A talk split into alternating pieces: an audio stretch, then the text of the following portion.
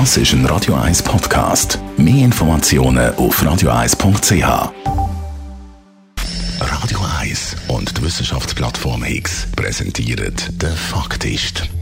Der Wissenschaftsjournalist Beat Glocker zeigt, was aktuelle Resultate aus der Forschung für uns alle bedeuten und hinterfragt Trends in der Gesellschaft aus Sicht der Wissenschaft. Jetzt auf Radio 1. Eine Sensationsstudie hat der Blick geschrieben. Das Naturheilmittel Echinafors tötet Coronaviren und taugt zur Prophylaxe gegen Covid-19. Die meisten Schweizer Medien haben diese Sensation aufgenommen. Nur Higgs nicht. Warum? Warum berichtet Higgs nicht über Echinafors, das Wundermittel gegen Covid-19? Die Antwort ist einfach, weil die Studie dazu schlechte Wissenschaft ist. Und warum widmet man uns jetzt doch noch am Thema? Weil es lehrbuchhaft zeigt, wie ein Medienhype funktioniert. Die schlechte Wissenschaft ist schnell abgehakt. Erstens. Tatsächlich zeigt die Studie, dass Echinafors in der Glasschale im Labor Viren abtötet und auch die Infektion von Zellen aus menschlichen Atemweg reduziert. Aber es ist ein Laborexperiment. Ob der antivirale Effekt auch im lebendigen Mensch auftritt, hat man gar nicht geprüft in dieser Studie. Trotzdem folgen das Autorenteam aus dem Labor Spiez, dem Kantonsspital St. Gallen und der Firma A. Vogel AG, wo nicht nur Echinafors herstellt und verkauft, sondern auch die Studie mitfinanziert hat, dass sich das Produkt zur Prophylaxe gegen Coronaviren eigne. Das aber zeigt das Laborexperiment definitiv nicht. Und offenbar ist es auch im Labor Spiez nicht mehr so wohl mit deren Aussage. Einem Tweet hebt es nachträglich fest, das Laborexperiment Experiment können nicht auf den Menschen übertragen werden. Das zeigt, wie schludrig die Publikation geschrieben worden ist und wie lausig der Review-Prozess vor der Publikation war. Trotzdem ist ein Medienhype von gewaltigem Ausmaß losgegangen.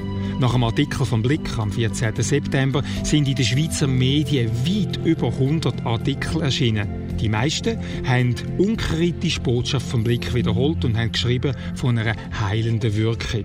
Schnell sind dann aber auch kritische Stimmen laut geworden. Korrekturen sind zum Beispiel von der NZZ oder der Titel von der Media gekommen. So weit, so gut. Aber auch die Medien, die kritisieren und korrigieren, haben den Medienhype weiter angeheizt, weil sie alle haben ein Bild vom Produkt gezeigt. Unbezahlte Werbung für die Firma Avogel. Prompt ist Echinafors schon am Tag nach dem Blickbericht in vielen Apotheken und Drogerien ausverkauft gewesen.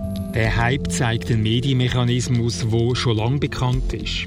Auch wer kritisiert und korrigiert, macht Werbung für Produkte oder Ideen, die zwar gefährlich oder falsch sind, aber so schön und verführerisch, dass das Publikum sie trotzdem will. Das hat zum Beispiel in den 1970er Jahren auch die legendäre Schweizer Fernsehmoderatorin Heidi Abel erlebt. Nachdem sie eindringlich davon abgeraten hat, Häsli, Katzen oder Hunde mit eingedrückten Nasen zu kaufen, weil die nämlich an Atemnot leiden, hat das Publikum darauf Zoohandlungen gestürmt und haben genau die missbildeten Tiere kaufen. Der gleiche Effekt tritt auch bei Verschwörungstheorien auf. Je mehr man als Medium etwas korrigiert, desto mehr weckt man auch das Interesse vom Publikum daran. So müssen auch wir immer wieder abwägen, sollen wir uns mit Fakten einmischen und möglicherweise den Hype weiter beführen oder sollen wir nicht? Bei China Force haben wir uns zurückgehalten. Bei gröberem Umfug stürzen wir uns in die Schlacht zum Dementieren. Der Beat Glocker ist der Faktist. Die Wissenschaftskolumne auf Radio 1. Jeden Dienstagabend am Viertel vor 6 Uhr.